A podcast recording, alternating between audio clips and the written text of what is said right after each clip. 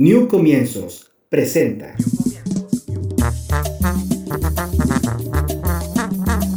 Norteamérica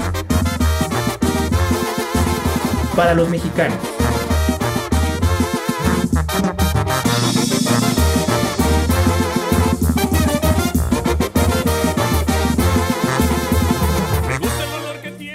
Tarde de lunes positivo para arrancar la semana última de septiembre y el año se nos va, se va, se va. Pero aquí lo vamos a contener con buenas noticias porque casi pasa desapercibida una de ellas magnífica para toda la comunidad trabajadora e indocumentada en Estados Unidos. Tan importante es que los activistas y defensores de los derechos humanos que la olfatearon la llaman el DACA de los trabajadores porque podría convertirse en un modo diferente de hacer una reforma migratoria, una estrategia de Joe Biden y su administración. Ya verán por qué. Yo soy Gardenia Mendoza, soy periodista y guía de este espacio. Estamos en el podcast Norteamérica para los Mexicanos, una producción del website Norteamérica MX.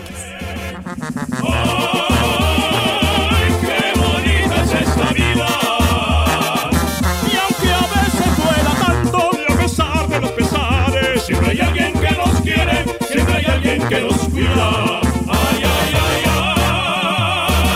ay, qué bonita es esta vida. Y aunque no sea para siempre, si la vivo con mi gente, es bonita hasta la muerte con agua ardiente y tequila.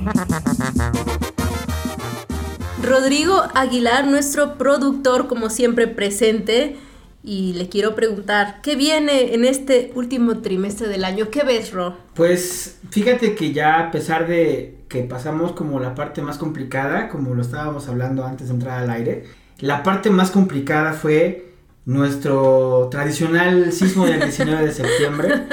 Que bueno, no sé si sea tradicional o no, pero... Es un clásico. Pero ya pues son fiestas patrias y luego viene el sismo. Ya no es pasado como la temporada de sismos que es todo de septiembre. Viene eh, el Día de Muertos, eh, Halloween en el caso de Estados Unidos, que allá lo celebran y nos escuchan muchos de aquel lado. Y después vendría Acción de Gracias, Navidad, Año Nuevo y se acabó el año 2022, Estamos a la vuelta de la esquina ya de, del 2023. No somos nada. No somos nada, se fue como agua, haz de cuenta que tomé un vaso de agua y ya se acabó el año. Pero sabes qué, eh, tengo dos cosas que comentar respecto a esto que tú mencionas. Primero, había un análisis, si tú te metes a la página del Servicio Sismológico Nacional, resulta que el mes con en los últimos años en los que se ha monitoreado, que son bastantes, eh, el sismo, el número de sismos que hay en, el, en la Ciudad de México, principalmente son en diciembre. ¿En diciembre? Sí. Pero no se, no se ha sentido tantos y no, no hay esta memoria pues tan dramática y trágica como en septiembre. Claro, porque pues este, en septiembre tenemos como esta eh, memoria colectiva del 85. Exacto. y luego el 2017. 2007 y ahora 2022. Exacto. 2022, ¿eh? no sé ni qué estoy diciendo. Pero sí, 2022 y, y creo que no, no había fijado yo en, esos datos, fíjate. Diciembre entonces es el, el mes con mayor actividad sísmica. Sí, digamos en una proporción. Sí, claro, porque no es como predecible. Exacto, exacto, ¿no? Y, y pues bueno, ya hemos hablado aquí de las coincidencias que hay en que sea en una misma fecha, porque hay muchas coincidencias. Hay una fecha en junio, si mal no recuerdo es el 7 o el 17, que ha tenido más coincidencias incluso que el 19 de, el 19 de septiembre. De septiembre, solamente que tenemos como pues una pues mayor sensibilidad por lo que hemos vivido, como ya mencionamos. Pero bueno, aquí estamos y lo otro que quiero comentar es que pues viene el Día de Muertos y en Día de Muertos hay muchas sorpresas. Por ahí nos comentaba una chica que nos visita hoy.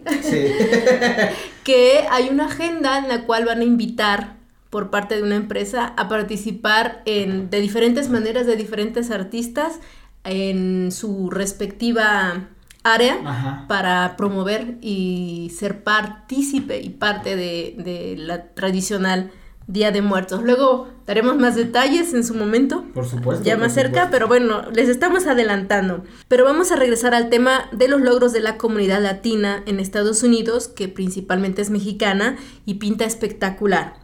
Hace unas semanas hubo una acción diferida para que cualquier víctima de violaciones a las leyes laborales se les dé un permiso legal de trabajo y un número de seguro social mientras arreglan su situación migratoria. Esto no solo impide la deportación, sino que abre un camino incluso para las visas tipo U. Recordemos que las visas U se dan a víctimas de delitos a Estados Unidos. Hay una lista de delitos muy concreta dependiendo de la gravedad. Pero bueno, es una esperanza para estar protegidos mientras pues se determina qué es lo que pasa con tu, tu condición de víctima si fuiste indocumentado. Sabemos que entre los indocumentados no hay cifras, por lo mismo de que hay mucho miedo a la deportación, pero hay una luz sobre las visas de trabajo temporal, que estas sí son regulares, y que nos dice más o menos eh, cuántas y cuántos abusados y abusadas hay a través de estas visas H2 y vamos a explicar con una, una, cifra. Entre enero de 2018 y diciembre de 2020, la línea de atención a la trata de personas del proyecto Polaris, que es una organización no gubernamental, identificó cerca de 16 mil víctimas de trata laboral en Estados Unidos. O sea, que por lo menos esos 16 mil eh, casos van a poder aplicar. Para la visa, el H2. No, para la H, no, la H2 la visa de trabajo temporal. Ah, van a poder aplicar para este DACA de los trabajadores, como se le oh, conoce. Ok, muy bien, muy bien. O sea, vamos a ver de qué se trata, a profundizar un poco más. Y para eso tenemos aquí a un activista por los derechos laborales en Chicago y diputado migrante suplente en México. Jorge Mújica, gracias por tomarme la llamada. Gracias a ti, Gardenia, ¿cómo estás? Muy bien, muy bien. Oye, Jorge, pues entonces tenemos, o habemos, como dicen en el llamado papal, em, un DACA para los eh, indocumentados. ¿De qué se trata para los trabajadores? El DACA de los trabajadores, le llamas. Cuéntanos por qué. Sí, es, es un apodo más bien, ¿no? Este, porque es un término con el que nuestra gente está familiarizada. Es una acción diferida, que es exactamente lo mismo que tienen los DACA, los Dreamers. Eh, de lo que se trata es de lo siguiente. La administración eh, ha decidido que es más importante ejercer las leyes del trabajo que las leyes de inmigración. Y entonces lo que dicen es, para que a la gente, a nuestra gente se le quite el miedo de denunciar las violaciones a las leyes del trabajo, les vamos a dar un permiso legal de trabajo y les vamos a dar su número de seguro social. Así de fácil, claro, se dice muy fácil, tiene muchísimos detalles, pero el punto es ese, que a los trabajadores que denuncien violaciones a las leyes del trabajo se les va a proteger con permiso legal de trabajo y con número de seguro social. Ok, y supongo que tiene pues ciertos límites, no es porque te sacaron la lengua y ya eso es un abuso, ¿no? ¿Cuál es el perfil, Jorge? Efectivamente, sacar la lengua no es ilegal todavía. Y, este, y nosotros eso lo repetimos constantemente. Eh, hay, eh, hay que saber qué cosa es ilegal, es decir, dónde se violó una ley, y qué cosa es simplemente injusto.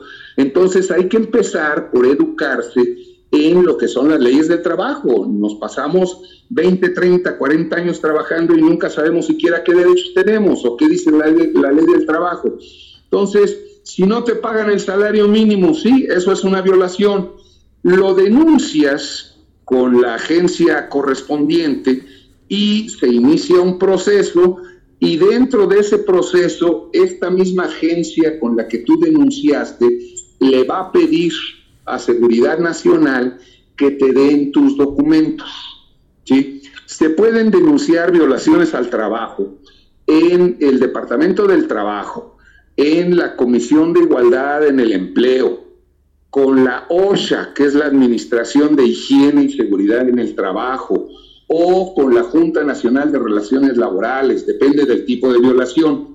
Y cada una de estas agencias eh, ya están todos haciendo lo mismo, cada una de estas agencias te podrá dar una carta eh, o le manda una carta a Seguridad Nacional diciendo necesitamos papeles para los trabajadores de esta compañía para que se les quite el miedo y podamos hacer nuestra investigación correctamente. O sea, entonces, para empezar, una violación es el tema del salario mínimo, ¿no? Así es. Si no se paga el salario mínimo, si no se pagan las horas extras correctamente, si no se pagan todas las horas trabajadas, si te roban las propinas, es decir, si el patrón se queda eh, parte de tus propinas, todo eso son violaciones a leyes del trabajo. Si hay condiciones peligrosas en tu trabajo, si no te dan el equipo de seguridad personal, son violaciones a la higiene y seguridad, van a otra agencia distinta. Si piden un grupo de trabajadores, pide aumento de salario y el patrón los despide, eso es una represalia, también es una violación. Hay que ir a la Junta Nacional de Relaciones Laborales. Eh, si todos los casos de discriminación que nomás le dan este eh, el trabajo nocturno a los güeros y ahí pagan más y no se lo quieren dar a ningún latino, eso es discriminación. Entonces ahí se va con la Junta, con la Comisión de Igualdad en el Empleo. Por eso te digo, el primer paso prácticamente es aprender de veras qué leyes nos rigen, dónde están violando mis derechos. Segundo paso, poner la queja. Tercer paso, pedirle a la agencia que está investigando mi denuncia que le pida a Seguridad Nacional que me dé mis documentos. Cuarto paso, ya individualmente cada trabajador, cada persona tiene que hacer su trámite migratorio, porque cada quien tiene una historia migratoria distinta.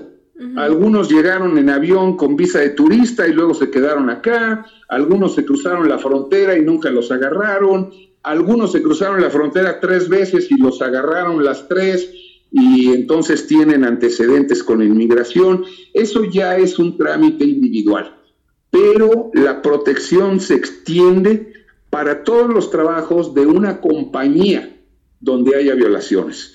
Aunque un solo trabajador ponga la denuncia, la carta va a amparar a todos los trabajadores de esa compañía. ok, entonces digamos, hay una forma de medir cuántos pueden ser beneficiados, porque pues, la lista es larga de las violaciones y de las violaciones se sabe mucho. ¿Hay un cálculo, Jorge, sobre este tema? Pues yo calculo que todos, porque como tú dices, eh, es, infinita la lista de violaciones. Eh, es increíble. A veces los patrones violan la ley porque no saben tampoco los patrones las leyes y a veces las violan a sabiendas. El problema es que los trabajadores se den cuenta, ¿sí? Porque si los trabajadores no saben tampoco, pues no se dan cuenta. Pero mira, los negocios son para hacer dinero, no para respetar las leyes. Nadie pone una compañía para respetar las leyes, se pone una compañía para hacer dinero. ¿Sí? Y entonces el objetivo del patrón es hacer dinero. Y si puedo pagar menos del mínimo, pues aunque viole la ley, pero voy a estar haciendo dinero. ¿Sí? Entonces en todos los lugares de trabajo hay alguna violación. Nadie, excepto los abogados, se sabe las leyes completamente. A veces las violan sin intención, ¿sí? Este, simplemente no saben que es una violación y pues han estado violando la ley 10 años. El problema es detectar esas violaciones y comenzar el proceso. Entonces, el proceso, el, primer paso es detectar estas agencias de las que hablaste hace un momento. El segundo paso es llevar algún tipo de proceso paralelo migratorio. Correcto, correcto. Es decir, todo se tiene que iniciar con un proceso, con una denuncia de violaciones a las leyes del trabajo. Ya lo que venga después, este, pues ya será individual. Hay gente que tiene antecedentes penales y pues probablemente no quiera hacer uso, ¿verdad?, de esta posibilidad. Lo mismo que con los Dreamers.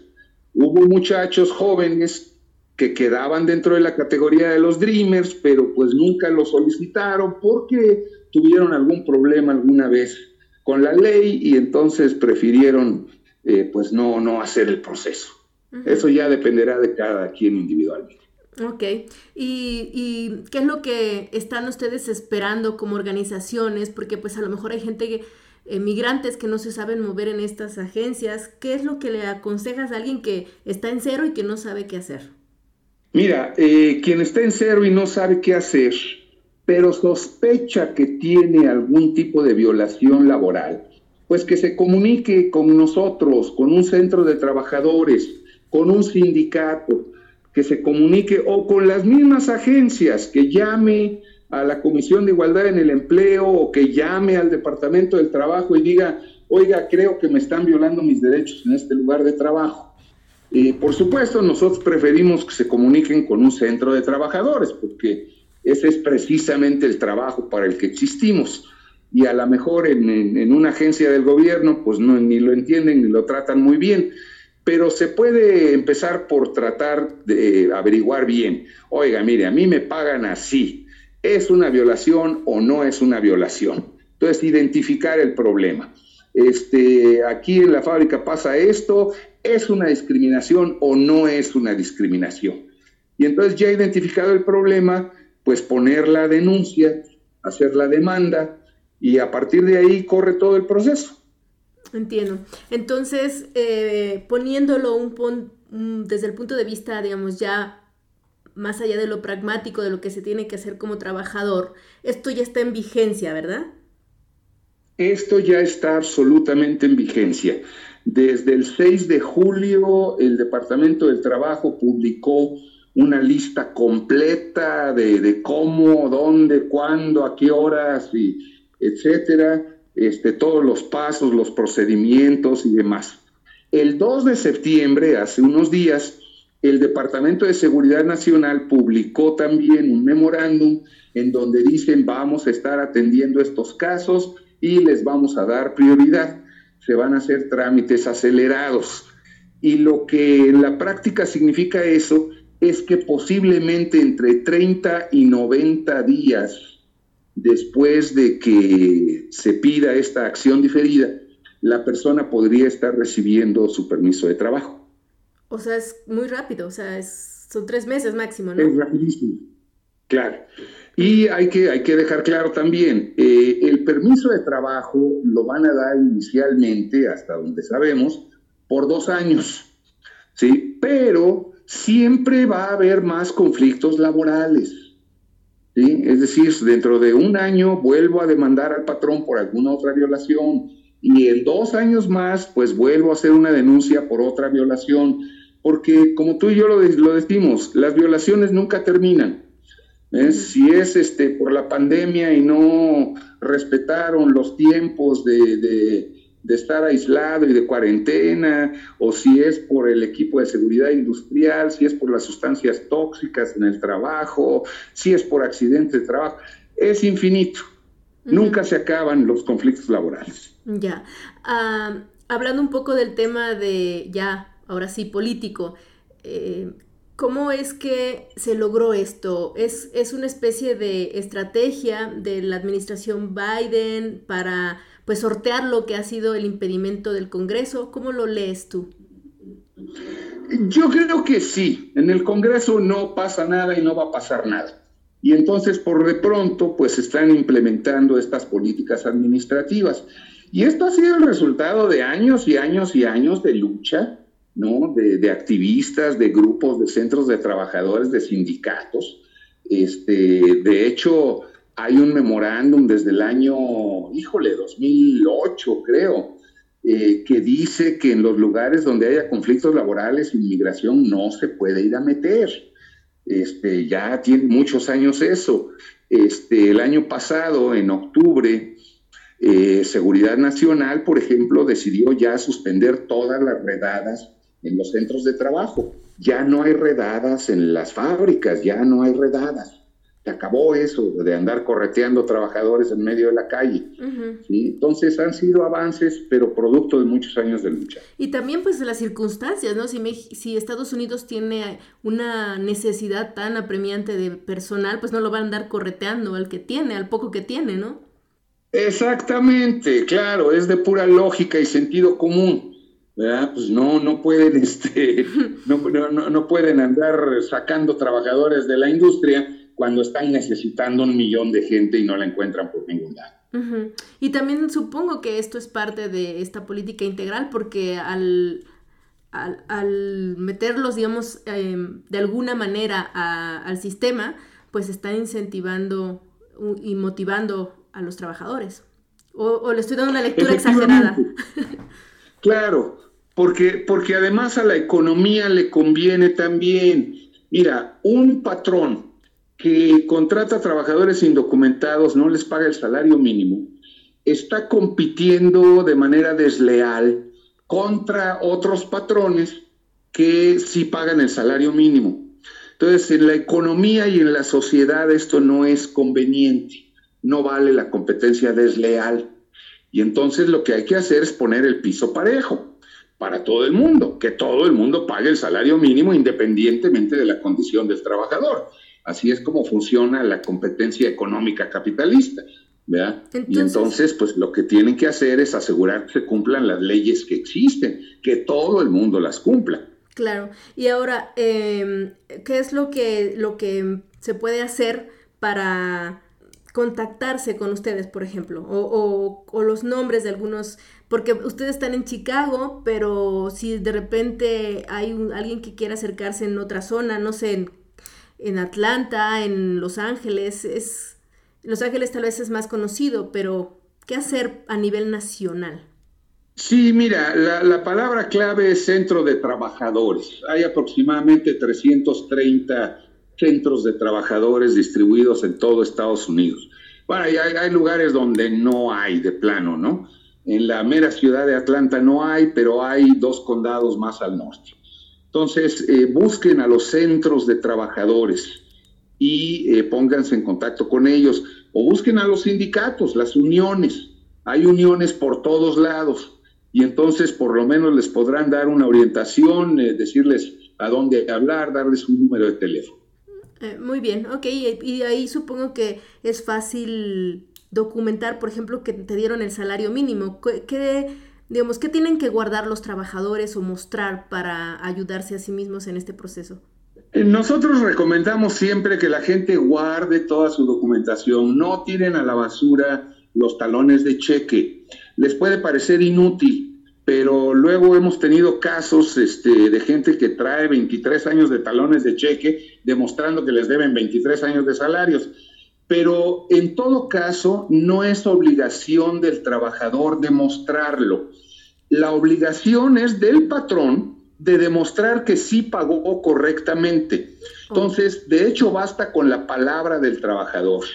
A mí no me pagan todas mis horas extras aunque te paguen en efectivo y no haya cheques y no haya talones de cheques, pero basta la palabra del trabajador para que se inicie la investigación y el que tiene que demostrar que todo es legal y todo es correcto es el patrón.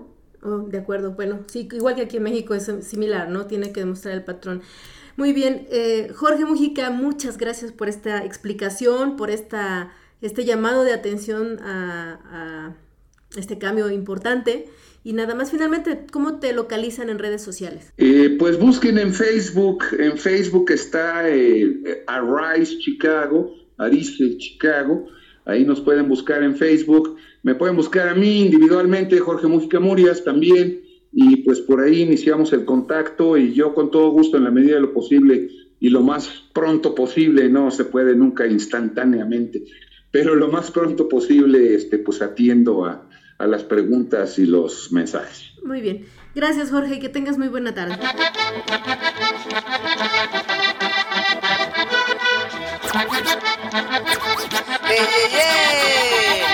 Señor DJ, póngase un disco para bailar.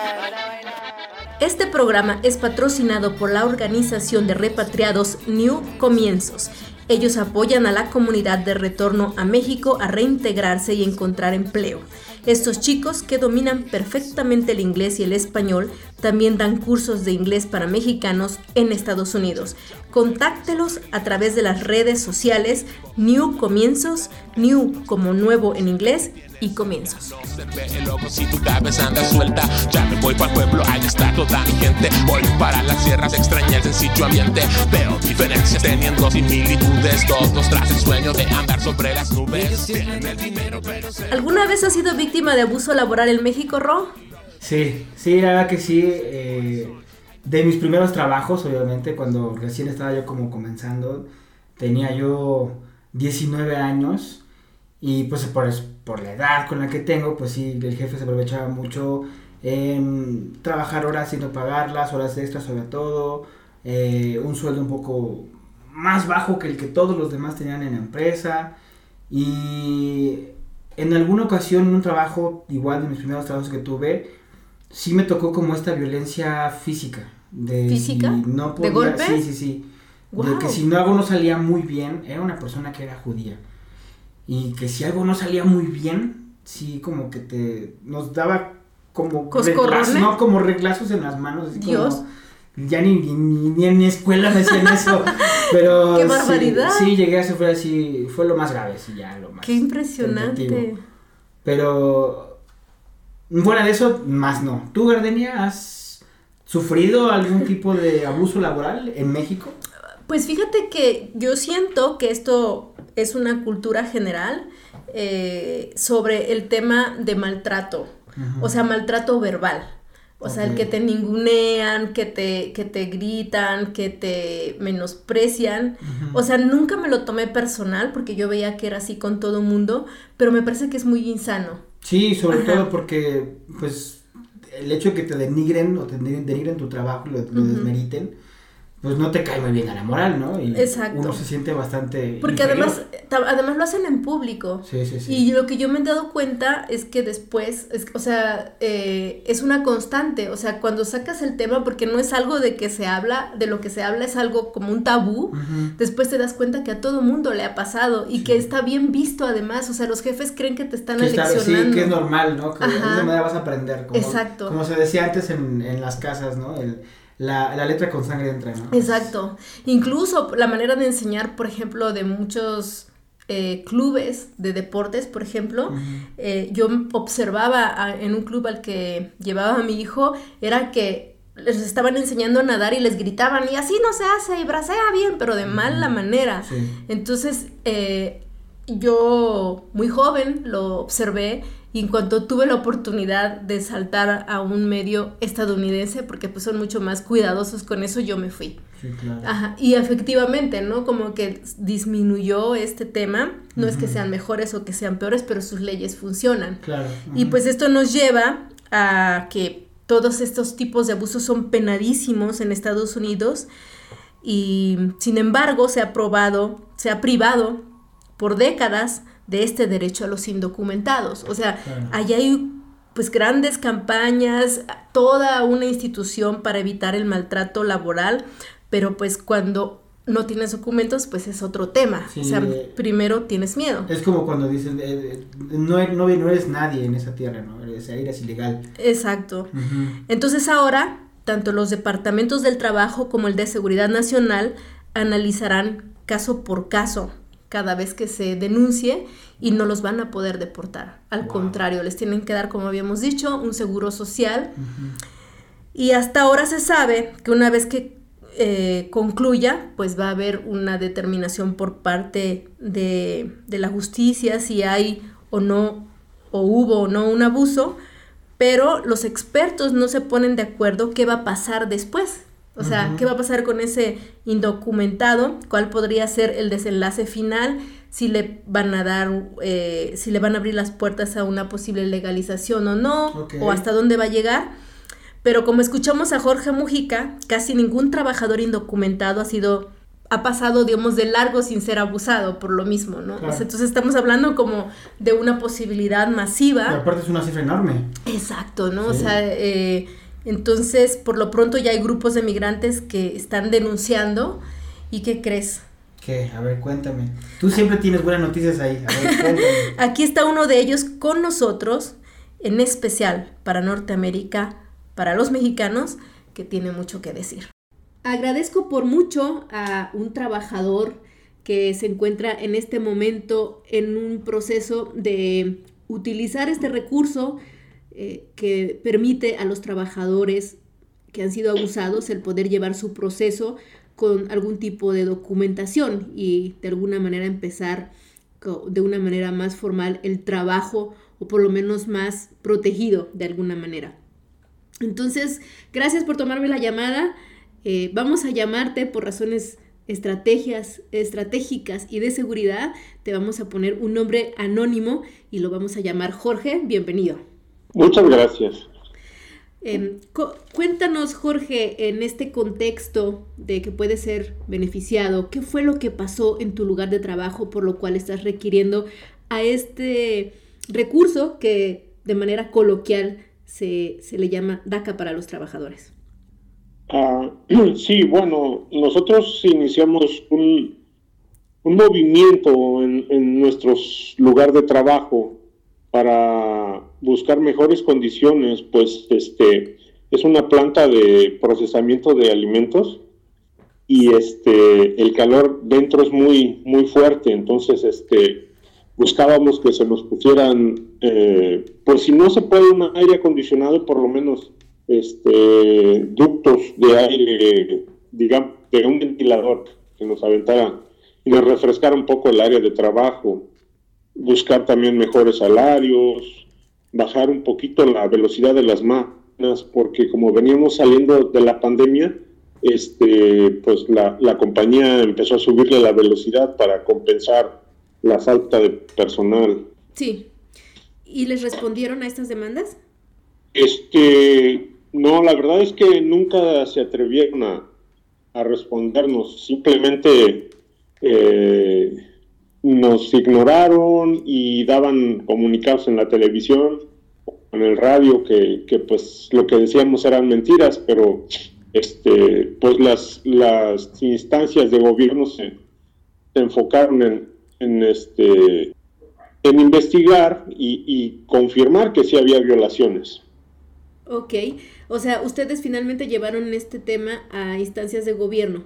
Sí, sí, se llevó a, a, ante la Junta, Junta Nacional de Relaciones Laborales uh -huh. y este y ellos se, se, dedicaron a investigar y creo que nosotros no pusimos tantas, tantas denuncias, pero ellos encontraron más de 120 este, faltas a, a lo, a lo que nosotros estábamos diciendo. Ok. ¿Y, ¿Y lo resolvieron o ya no? ¿O cómo fue la respuesta? Pues están en el proceso, ¿no? Resolvieron algunas cosas, sí nos dieron aumento a, a todos, este, arreglaron un poco lo del aire, pero este, todavía faltan algunas otras cosas. También eh, arreglaron lo de los días de enfermedad. Este, anteriormente, si faltaba uno un día, teníamos que llevar un, comprobante médico de que había uno faltado porque estaba uno enfermo y eso pues es contra las reglas. Claro, entonces eh, para explicar un poquito mejor, eh, Jorge, te voy a pedir si me puedes eh, como dimensionar o, dar un ejemplo de cómo afecta el aumento de la velocidad de las máquinas, qué implica o cómo les complica a ustedes como trabajadores. Ah, mire, por ejemplo, nosotros, en mi caso personal, yo soy empacador y este, en el producto que hacemos salen más o menos como 40 paquetes por minuto. Entonces, en un minuto usted tiene que armar su caja, llenarla, ponerla en la tarima, regresar y, y preparar la siguiente caja. Entonces, este, imagínese el gasto de, nuestro cuerpo, estar haciendo ese movimiento, cargar aproximadamente como unas 25 a 30 libras. Y en un minuto todo, todo el día, pues es algo desgastante. Ahora si llega alguien y dice, en vez de pedir una caja por minuto, ahora quiero una caja y media, pues es demasiado, ¿no? Entonces llega el momento en que todo, todos los equipos, si, si usted se pone a pensar, las máquinas tienen sus, este, sus niveles, ¿no? De esta velocidad a esta velocidad. Yo creo que los humanos también tenemos un, una capacidad, desde aquí hasta aquí, no más. Uh -huh. Llega el momento en que, por más ganas que le pongamos, pues se cansa uno. Ya. ¿Y ha generado algún accidente o alguna situación más complicada? Pues eh, ha habido accidentes, pero no por eso. Simplemente que pues eh, la mayoría de mis compañeros y yo este, nos empezamos a quejar de dolores en los hombros, en, en la cintura, por este por ese movimiento repetitivo todo el día. Ok, ¿Y, ¿Y, alguno tuvo que ir al médico o algo más, más, más grave? Eh, no que yo sepa. Ok, pero sí les, es, sí les es molesto estar con estos dolores. Sí, sí, es, es molesto y es este... Dice que yo diría que no hemos ido al médico por, por el, digamos, el orgullo, ¿no? De decir, no, es que, como decimos nosotros, no nos rajamos en el trabajo, no nos rajamos, eh, hacemos el trabajo, pero este, pues llega el momento en que dice, pues ya me cansé y este, y esta gente, pues, entre más les da uno, más quieren. Ya, o sea que sí quieren, le, le, van aumentando en la velocidad, en este caso. Sí, sí. Wow. Ok, y, y, de alguna manera, ¿qué pasa si alguno de ustedes no da con estos 40, con estas 40 cajas por minuto? O sea, ¿qué, qué consecuencias les han, o qué castigo les ha puesto la empresa? Pues es una caja por minuto, vienen siendo como, vamos a decir, 60 cajas en, en una hora. Ah, ok, ya, ahí se este, cruzaron las cuentas. Y, y este, pues lo que pasa es de que los, los empiezan como a mover o los empiezan como a hacer a un lado, a menospreciar, digamos. Y este, y pues llega el momento en que, en que lo sacan del área. Ah, ok. O sea, los pueden mandar a un área más complicada. Los pueden mandar a otra área o este, o simplemente dejarlos ir. Que no, este, si no cumplen con, con lo que la empresa requiere, pues contratan mejor a otra persona.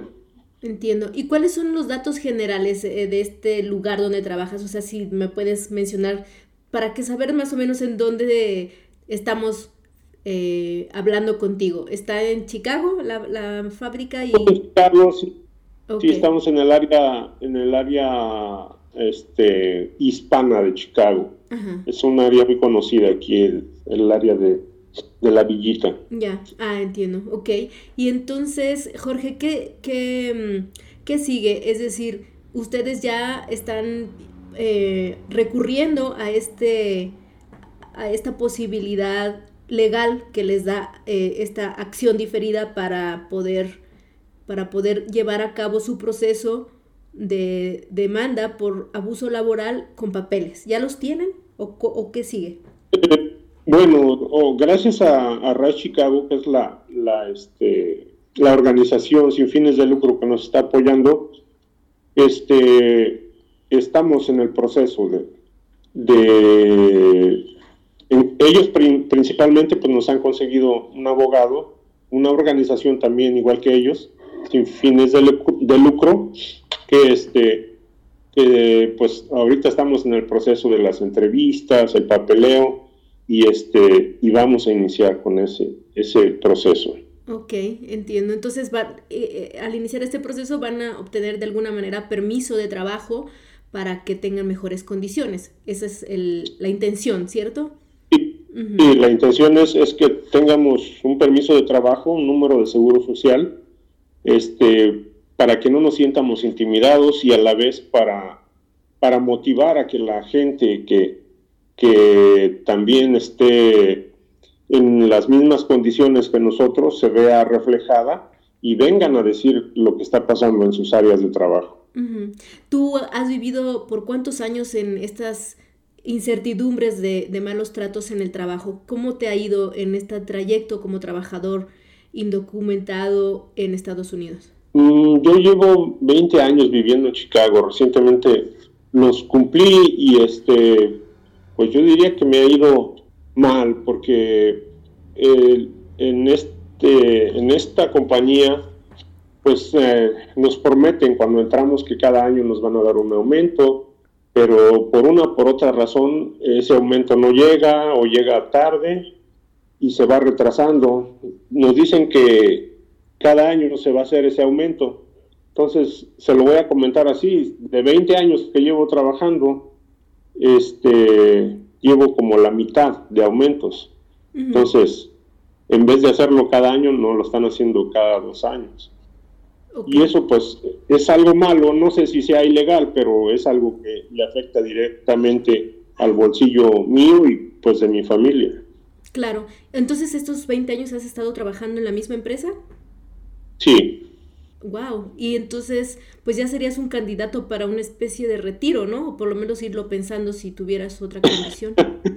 sí, la verdad es que sí, sí sería algo, este, pues de ensueño para, para mí y para muchos de mis compañeros, porque eh, generalmente la gente que llegamos a este país sin documentos, pues no, no aspiramos a tener un retiro, Sabemos que ese dinero se va a perder.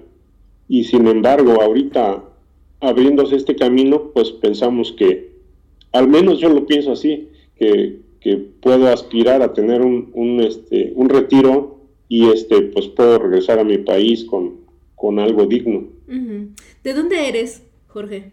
Yo nací en el Distrito Federal, pero este, me crié en el estado de Morelos. Ah, ok. ¿Y entonces a qué edad emigraste? A los, déjeme ver, tengo 52, a los 32. Ah, ok.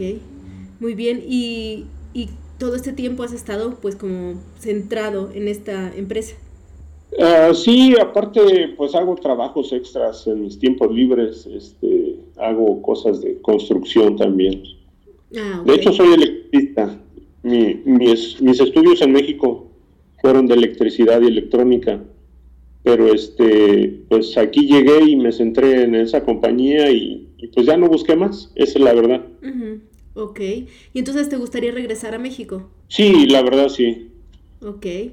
Eh, y pues con un retiro sería como, dices, lo ideal, el sueño de. Lo ideal, y porque pues usted sabe, el dinero de aquí rinde mucho más allá. Así es, sí. Ok, pues algo que quieras agregar respecto a este proceso, em, ¿cuál, ¿cuál ha sido tu, experiencia? Ah, me gustaría comentar algunas otras cosas que han pasado. Este, no solo mío, sino por parte de, algunos de mis compañeros, compañeras. Este, sufrimos también de acoso sexual, nuestras compañeras. Eh, durante la campaña vimos que hubo intimidación de la compañía por medio de amenazas con, con el tema de inmigración precisamente y en las reuniones se advirtió a los trabajadores que cualquier acción colectiva podría tener malas consecuencias debido al estatus migratorio. Eh, la empresa también contrató un grupo de asesores externos de la empresa para, para tratar de intimidar a los compañeros y, digámoslo así, eh, disuadir a, a todos de que dejaran de hacer eso. Ya. Y también hubo este, guardias de seguridad armados en la empresa después de nuestro movimiento. ¿Después de que hicieron qué específicamente? Después de que hicimos el paro, hicimos un paro laboral por unas horas y este, al día siguiente del paro ya había un guardia de seguridad en una de nuestras plantas. Wow. ¿Y estaba armado? y estaba armado, sí. Mm, ay, qué delicado.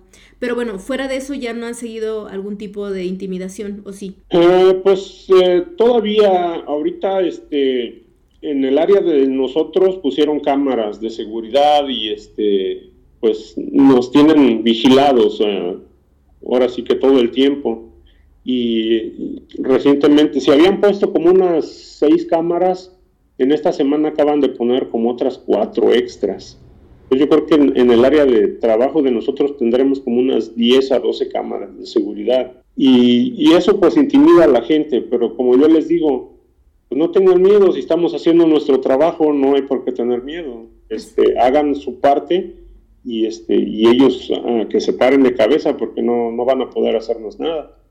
Claro, están en, un proceso legal además, ¿no? O sea, que tienen que... Sí, sí, sí. entiendo. Pues bueno, eh, te agradezco muchísimo, Jorge, que hayas querido compartir tu experiencia sobre este tema y, que sirva también pues de ejemplo y de, y de guía para quienes quieran iniciar un proceso por cualquier clase de y tipo de abuso en el tema laboral, porque bueno, hasta ahora solamente se ha utilizado el trabajo sin pues sin ninguna retribución de alguna manera digna, más, más allá del salario, ¿no? Entonces, sí, sí, sí. pues gracias por tu tiempo, eh, siempre eres bienvenido a este programa para darle seguimiento a lo que venga en adelante. Muy bien, muchas gracias.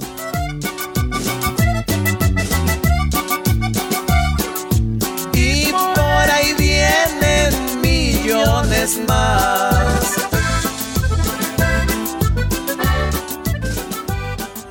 Hay un informe de la Organización Internacional del Trabajo que dice que los trabajos sucios, peligrosos y difíciles, también conocidos como 3D por sus siglas en inglés, los hacen los indocumentados en Estados Unidos y principalmente mexicanos, que son alrededor del 50%. Nada más. Nada más y nada menos.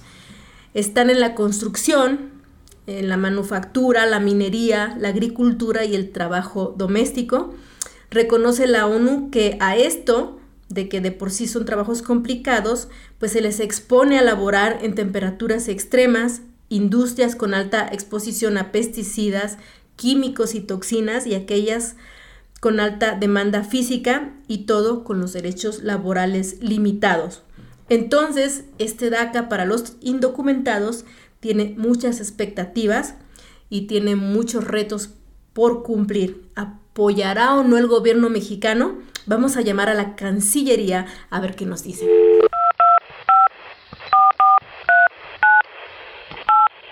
Agradezco en la línea telefónica a Vanessa Calva. Ella es eh, una funcionaria, directora general de protección consular en la Secretaría de Relaciones Exteriores. Bienvenida, Vanessa. Gracias por esta atención. Gracias a ti, Gardenia. Un gusto en platicar contigo sobre este importante tema. Pues bueno, estamos en, contexto. Eh, Vanessa, parece que es una muy buena noticia. Eh, ¿cómo, ¿Cómo la interpreta el gobierno mexicano?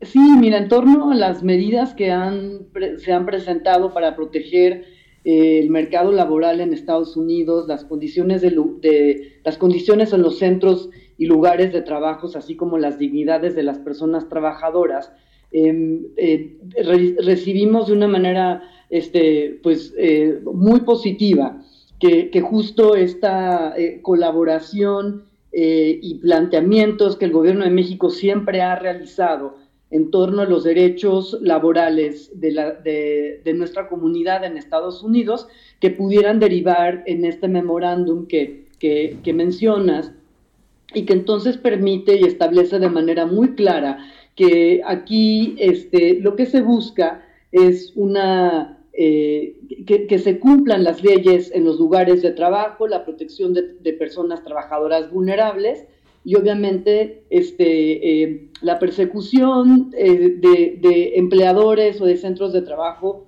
que explotan a nuestra comunidad. En ese sentido, pues vamos de la mano con estos mensajes y han sido mensajes que en, que en situaciones y en momentos anteriores, pues prácticamente de manera permanente, hemos estado eh, este, compartiendo y empleando.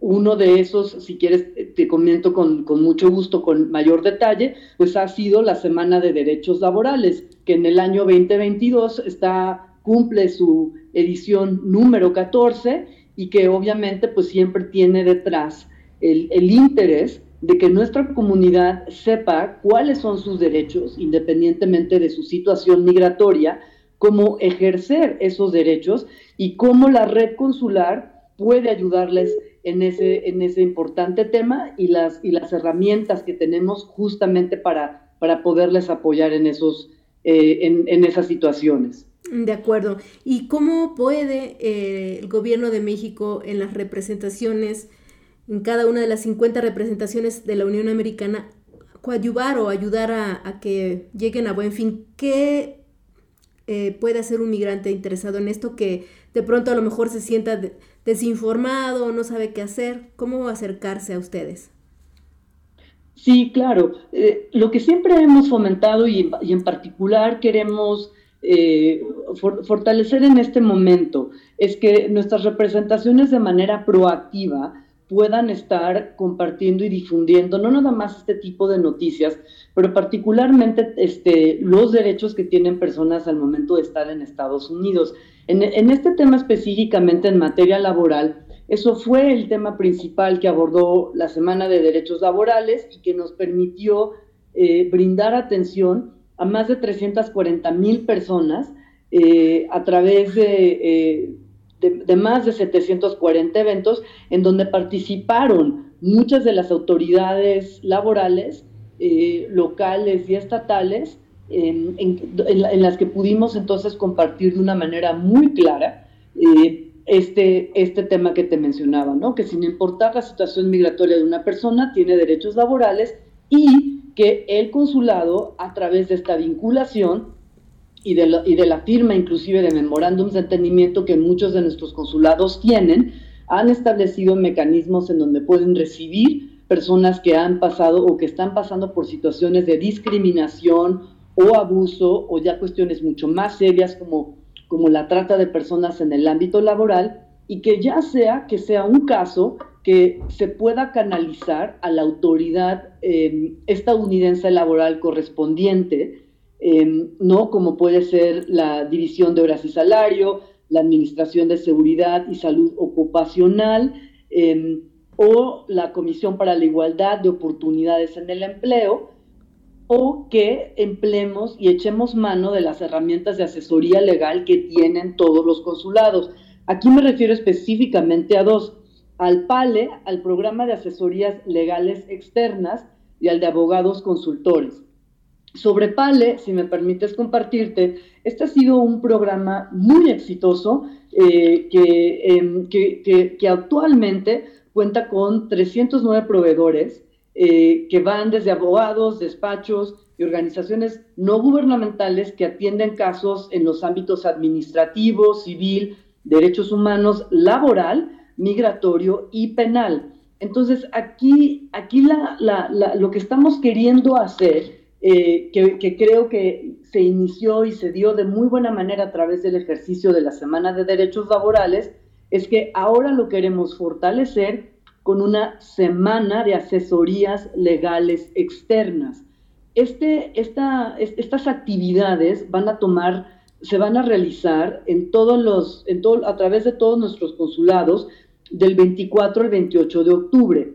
Y el propósito principal es este, es el reforzar y comunicarle a la gente nuevamente de manera proactiva cuáles son sus derechos y que podamos entonces echar mano eh, de justamente de estos proveedores legales que puedan no nada más brindar asistencia legal, sino que en algunos casos puedan tomar la representación legal de algunos casos. Entonces pensamos que esto es lo que nos permitirá estar eh, fortaleciendo muchos estos mensajes, pero ya de manera con una atención, ¿no? O sea, pasamos de, pasamos de la, de la información y de la difusión ya a una forma de atención muy concreta de casos y en la que podamos obviamente pues seguir detectando en, torno a esta medida muy particular cuestiones laborales que puedan tener entonces un impacto ahora en temas migratorios. Eh, Vanessa, y sí tiene esta dimensión, o sea, porque hay muchas expectativas respecto a que puede ser tantos beneficiados al nivel de lo que ocurrió con DACA, con estos jóvenes eh, llevados en la infancia a Estados Unidos. O sea, sí tiene este impacto, hay, eh, me dicen que hay tan, tal cantidad de, abusos que prácticamente sería como una especie pues de reforma migratoria a su manera, ¿no? Y guardando las distancias. Ahorita no, no podría yo ofrecerte un número así más real, aterrizado sobre eso. Digo, sabemos que los temas de derechos laborales siempre han sido una eh, algo, algo importante y relevante para nuestra comunidad, particularmente para aquellas personas que pueden estar de manera indocumentada y que eso justamente es uno de los principales factores de vulnerabilidad que enfrentan al estar en Estados Unidos. Si a eso le agregamos también que, muchos no cuentan o, tienen una información parcial de, de, cuáles son aquellos derechos a los que tienen oportunidad de estar ahí, pues entonces eso combina, es una, es una, combinación complicada que siempre se ha buscado atender a través de pues, todas las actividades que hacen los consulados. aquí como, este, eh, si bien se ha establecido ese mecanismo que se puede seguir en el momento que una persona se presenta eh, ante una situación de, un problema laboral y de, y de los pasos que se tienen que seguir, como con DACA eh, se tienen que cumplir ciertos criterios. En esos criterios, pues es en los que estamos también nosotros buscando corroborar con las autoridades estadounidenses para poderlo informar de manera muy clara y que no haya una expectativa, este, pues a partir de estos anuncios que si bien son positivos, pero pues que sí tienen algunos detalles importantes. Uno que podría mencionarte ahorita, por ejemplo, es que en materia laboral tú necesitas atender, en un, eh, eh, atender los temas de periodicidad cuando tú pasas o enfrentas algún problema de discriminación o de abuso laboral. Es decir, si yo sufrí de un problema laboral, por ejemplo, de discriminación hace 10 años, ese, esa situación ya prescribió, es decir, no puedo yo presentar mi caso 10 años después, ¿no? Tenemos que atender y se tiene que presentar ese tipo de denuncias en el periodo que establece eh, la legislación estadounidense en materia laboral. Esa es gran parte de los ejercicios que hemos estado haciendo a través de la Semana de Derechos Laborales y que queremos reforzar mucho con esta Semana de Asesorías Legales Externas y otras eh, iniciativas que estamos este, terminando de definir para que la gente tenga ese conocimiento, ¿no? Porque, digo, en materia laboral ese es, un, ese es uno de los temas sensibles que siempre hemos buscado informarle a nuestra comunidad para que lo tenga presente y particularmente que se eh, que acuda a, a, los consulados en el momento en que está ocurriendo esa situación, ¿no? O sea, que no se que no tome más tiempo o que no deje tiempo más bien pasar, sino que inmediatamente sepa que el consulado es una zona segura a la que puede acudir y pedir ayuda en este tipo de situaciones como en cualquier otra. Para que quede documentado incluso, ¿no? O sea, en dado caso. Sí, eso también es un buen punto, porque a veces lo que nosotros vemos y como probablemente tú te tú identifiques también en las, en las conversaciones que tienes, muchas veces la información que tiene la gente no es la más actualizada. Y en ciertos casos este, es importante sí tener un contexto más amplio de la situación por la que está pasando una persona. Entonces, un caso de discriminación que pudo haber derivado en alguna compensación eh, monetaria o de otra índole, no quiere decir que vaya a ser el mismo resultado para todas las demás, ¿no? Entonces, ahí es en donde nosotros ponemos a disposición eh, a, persona, a personas, ¿no? a abogados y a despachos, que entonces evalúen el contexto de cada caso y a partir de eso les recomienden em, alternativas u opciones que pueda explorar cada persona, pero que ya de manera informada puedan tomar esas decisiones. Y no a partir de pues información que luego, si bien se puede compartir de manera eh, pues no maliciosa, eh, pues nunca puede sustituir una, una, una asesoría realmente eh, por parte de una persona legal con las debidas, tú sabes, credenciales, que pueda entonces realmente identificar ciertos detalles. En un caso y más que todo llevar ese caso este, a atención de las autoridades o, este, legales o en este caso laborales. Sí, y también supongo que por toda la variedad de opciones que pueda tener frente a un caso así y que de, de alguna otra manera en lo que se resuelve su, su asunto, pues tiene esta protección de poder tener una, un papel para estar, seguir trabajando ahí y le puede abrir otras puertas.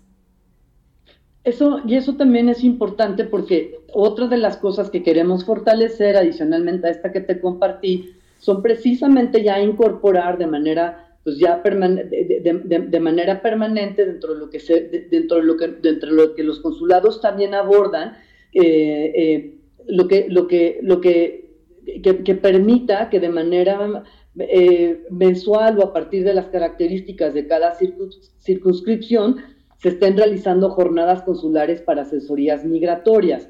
Porque este tipo de temas, especialmente el migratorio, como bien sabes, puede ser, es muy complejo, ¿no?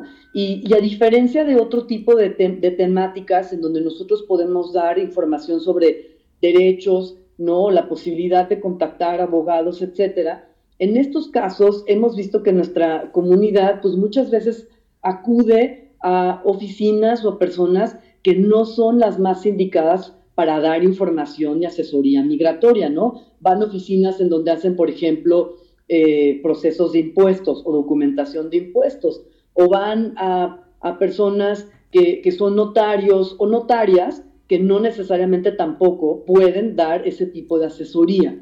Entonces, aquí lo que nos interesa mucho es que este tipo de acciones para nosotros de protección preventiva, es la mejor forma de poder realmente asegurarnos de que la gente entienda bien lo que esta medida implica, pero que también sepa que, como bien dices, hay diferentes opciones que pudieran eh, tener dependiendo de sus casos.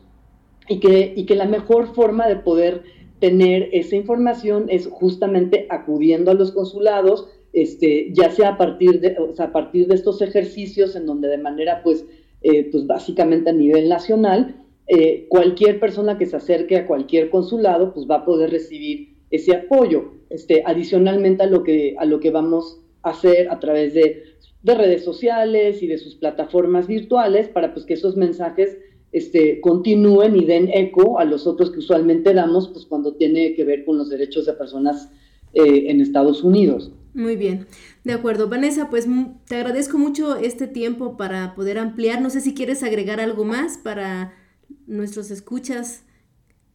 Si me permites, también nada más es recordarles que adicionalmente estas iniciativas que son, que, que, tienen un momento temporal y que lo que se busca es juntar todos los recursos y, un poco como que ganar momentum para que la gente se acerque, también tenemos el Centro de Información y Asistencia a Mexicanos, el CIAM, que es un teléfono este, eh, que, que, brinda atención personal telefónica 24 horas al día, los 365 días del año, en donde la gente puede precisamente llamar, obtener información de todos los servicios consulares, no nada más de temas de protección consular, pero también de cuestiones de acercamiento comunitario o de documentación consular, y que entonces ese también va a ser una de las estrategias que incluimos para, para que es, ese centro también nos ayude de manera importante en estar difundiendo la información, no tanto de los eventos que, que hacemos, sino de las actividades que eventualmente la gente personalmente podrá acudir y podrá beneficiarse pues de manera, de manera directa, ¿no? Este, eso también será importante para nosotros este, compartirlo, Gardenia. Muy bien, perfecto. Pues Vanessa, muchas gracias por tu tiempo, por este eh, espacio y siempre eres bienvenida a, a, este programa. Muchas gracias, encantada de platicar contigo y, y espero hacerlo pronto. Gracias, buena tarde.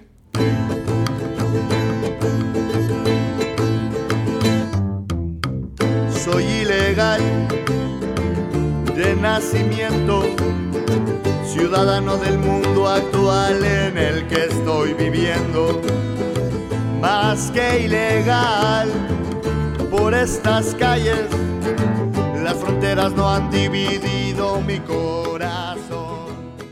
Para todos aquellos que no se escuchan y pueden beneficiarse de esta oportunidad, aquí les hemos dado todos los elementos, las condiciones, aprovechen si pueden, son sus derechos y quién sabe cuánto tiempo se va a permitir, como recordemos que el DACA eh, de los jóvenes Dreamers siempre está amenazado, siempre lo pueden quitar porque es una acción momento, ejecutiva, entonces pues eh, es un momento importante y pues bueno, ¿qué más que decir? Pues ya queda de ustedes. Y Ro, time to say goodbye. Time to say goodbye, Gardenia. Así como se está yendo el, el, el año, se fue el programa. Así es. Escríbanos chicos y chicas en redes, síganos en el podcast Norteamérica para los Mexicanos, una producción del sitio web Norteamérica MX. Yo soy Gardenia Mendoza, en nombre de todo el equipo que está atrás, por supuesto Rodrigo, Andrés Tapia, Jitter Méndez, Axel Delgado, Alberto Judá, Fernanda Martínez, pronto en la redacción. Agradezco su atención, no se rindan, no pierdan de vista su suerte, porque somos producto en partes proporcionales de voluntad y de fortuna.